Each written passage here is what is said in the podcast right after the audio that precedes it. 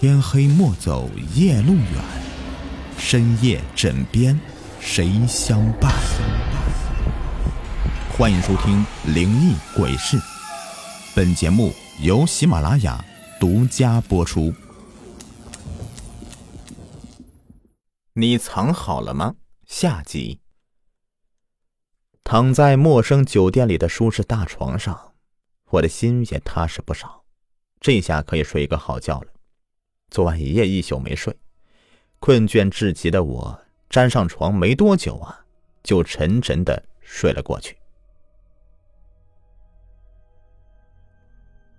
叮铃铃，一阵刺耳的铃声将我从睡梦中吵醒。我眯着眼睛看一下时间，半夜十二点，这么晚了，谁会打电话进来呢？应该是提供特殊服务的吧。想到这里，我没理会，翻了个身子继续睡觉。但那个刺耳的铃声越来越猖獗，我愤怒不堪的一把拎起话筒，准备狠狠教训一下对方。但是话筒刚贴到耳边，随之传过来的却是一道阴冷的声音：“你藏好了吗？我马上开始找你哦。”五。我顿觉头皮一炸，他再次的找上门来了，见鬼！三、二，我焦急的环视四周，想找个隐蔽地方躲起来，心都快跳出嗓子眼了。一，伴随着一的结束，咚咚咚，门外猛地响起了敲门声，我吓了一个激灵。咚咚咚的敲门声越来越急，我能感觉到自己的浑身的血液。都开始倒流了。先生，你好，你订的咖啡送来了。门外传过来服务员那温柔的声音。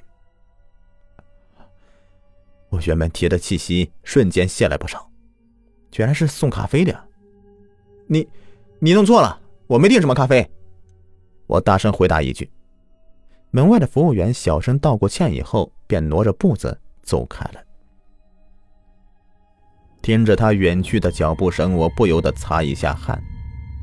可突然，我再次愣住了。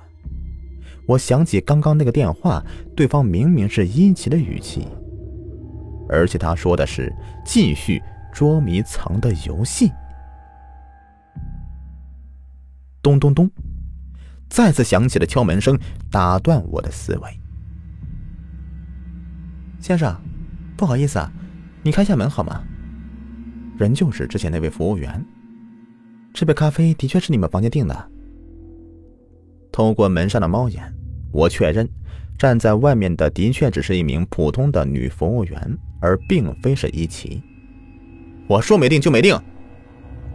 啊，是半小时前一位女士替你订的，留的房间号是八零八，不就是你的房间吗？什么？我猛然回头环视房内，恰好一阵穿堂风刮过，房间内的衣柜门吱呀吱呀的拍打起来，而床单也随风摆动着。我仿佛看到，在床下，在衣柜里都藏着一个白色的人影。风更加剧烈了一些，那衣柜门拍打声越来越响，我的心理防线几近崩溃了。终于，我啊的大叫一声，掀开门冲出去。连带着将服务员的咖啡也撞洒在地上，一口气儿跑出酒店。我回头看了看，并没有人影追上来，这才稍微的松了一口气。我知道他一定是在某处监视着我，看来我藏什么地方都没有用了，最需要隐藏的是我的容貌。只要他认不出我，那就意味着安全了。一抬头看到对面有几家美容院。我计上心来，在我的要求下，理发师给我戴了假头套，还贴了一圈假胡须，再配上一副墨镜。当我再次抬头面向镜子时，连我都几乎认不出我自己了。我长松一口气，最后我和服务员换了件外套，放心的从后门走了出去。一辆大巴车摇摇晃晃的开了过来。我左右环顾着，迅速的跳上车，时至深夜，车上只有零星的几名乘客，我选了几个靠窗位子坐下来。凉风迎面吹来，让我有一种如释重负的畅快感。叮咚，兜里的手机一阵颤动，打开一看，那个幽灵又发来了短信，依旧是那句台词：“你藏好了吗？我马上开始找你哦。”乔装过后的我胆子壮了不少。当然，更重要的是，我已经对他这样的无休止的纠缠感到厌烦了。我一时血冲脑门，摁下回拨键，我要大声质问他：“你究竟想干嘛？”一串熟悉的手机铃声突然从我身后一个角落里响起，我下意识的停止拨号，那串铃声也紧跟着停下。我仿佛明白什么了，再次摁下键。那个幽灵般的铃声再次在我身后炸响，我双手颤抖着，几乎连手机都拿不稳了。我哆嗦着缓缓回头，只见在大巴车最后面的角落里，一身白衣的伊奇正静静地坐在那里。他缓缓将手机举到嘴边，用阴柔的声音瞬间从听筒里面传了过来。你藏好了吗？我马上开始找你哦。说完，他慢悠悠的起身向我这边走过来。那一瞬间，我的头几乎都要裂开了。我疯狂的嚷着让司机停车，但是他却无动于衷。眼看着一脸邪气的伊奇越逼越近，我猛地拉开窗户，不顾一切的纵身跳了下去。在地上连摔几个跟头以后，我挣扎着抬起头来。大巴车渐行渐远，我依稀能够看到伊奇正努力地从车里面探出头来，冷冷地看着我。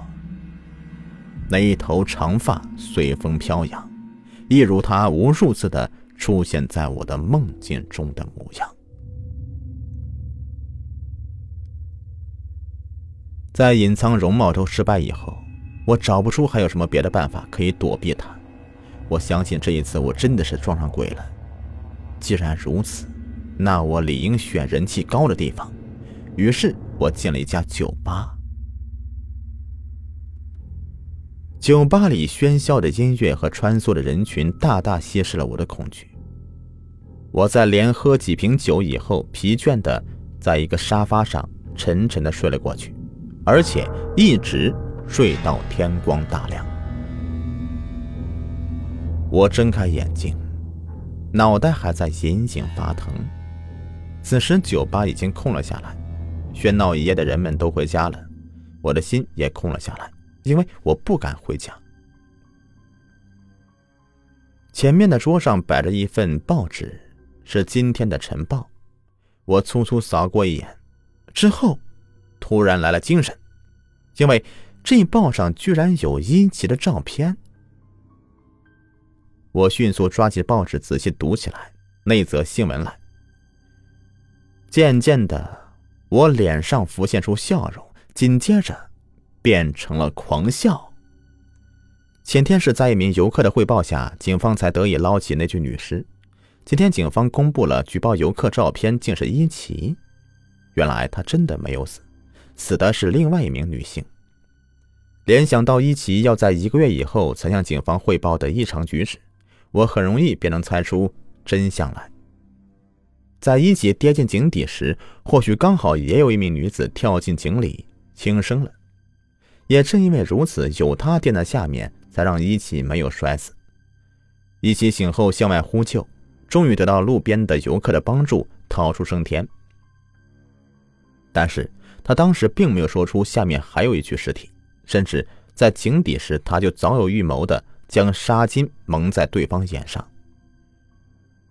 直到一个月以后，那具尸体腐烂的辨不出模样以后，伊奇才向警方汇报，开始他的复仇计划，无休止的玩弄恐吓我。哼哼，果然是一个心计歹毒的女人。想到这里，我的心里狠狠的打了一个冷战。可是不论我藏到哪里，他怎么都知道呢？我再次纳闷了。我思索着，想抽根烟，一伸手却碰到兜里的手机，眼神突然一亮。对了，手机秘密就在他送我的这部手机里。他送我的这部手机是现在最先进的手机，有 GPS 定位功能，只要我带着手机，他自然知道我的位置。这个占有欲极强的女人送我第一份礼物就是一部手机。现在想来，她是想时刻都掌握我的行踪啊！很快的，我的嘴角又浮起一抹邪笑。这个自以为聪明的女人，到头来却为自己的聪明所累。既然她能用手机找到我的位置，同理，我也能通过电脑找到她的位置。看来今天晚上，这个游戏真的可以结束了。我关掉手机，好让一起无法再知道我的行踪。接着，我通过电脑的 GPS 定位，轻易的就找到了他的藏身之所。那是他在市郊一个住宅，我之前也去过。更重要的是，我还保留了那里的钥匙。看来我的推测没错啊！他失去我的行踪以后，只能待在家里面消磨时光。不过，这正好给我下手机会。凌晨时分，估摸着他已经睡熟了。我悄悄用钥匙开了他家的门，摸进卧室。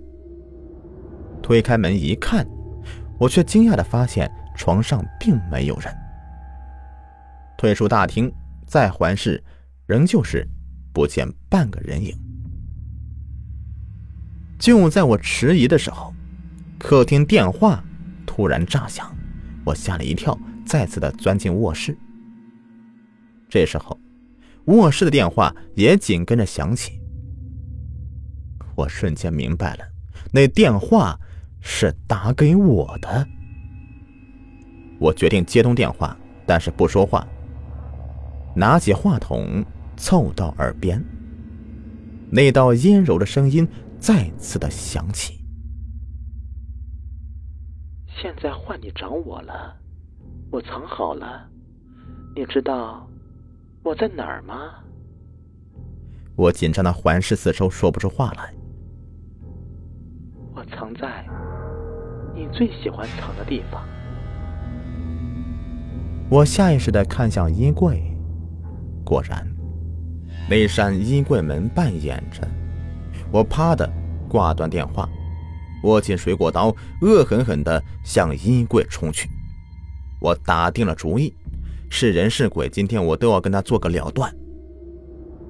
猛地拉开衣柜，一个白影瞬间向我扑过来，我吓得连连挥动水果刀，冲他一阵猛刺。当疯狂的我渐渐冷静下来的时候，我低头一看，顿时惊的是魂飞魄散。躺在我怀里的哪是一奇呀，分明就是我的未婚妻阿兰。不不！我歇斯底里的嚎叫着，猛地想起早上摆在我面前那份报纸。原来，今天晚上的一切早就是他提前设计好了的。就在这时候，电话再次响起来，我怒冲冲的上前一把接通电话。记住，是你害死了他。他得意的笑着：“你出来，我要杀了你！”嘘，你听门外。砰砰砰，门外响起了粗暴的敲门声。开门，开门，警察！我惊得张大嘴巴，不知所措。赶紧藏起来吧，游戏又要开始了。他冷笑着说完这句话，就挂断了电话。门外的敲门声越来越急促了，我慌张的在屋子里面来回的乱转，心里满是绝望。我知道这次我是无处可藏了。本期故事已播完，感谢收听。喜欢的话别忘了订阅、收藏和关注我。好了，下期再见，拜拜。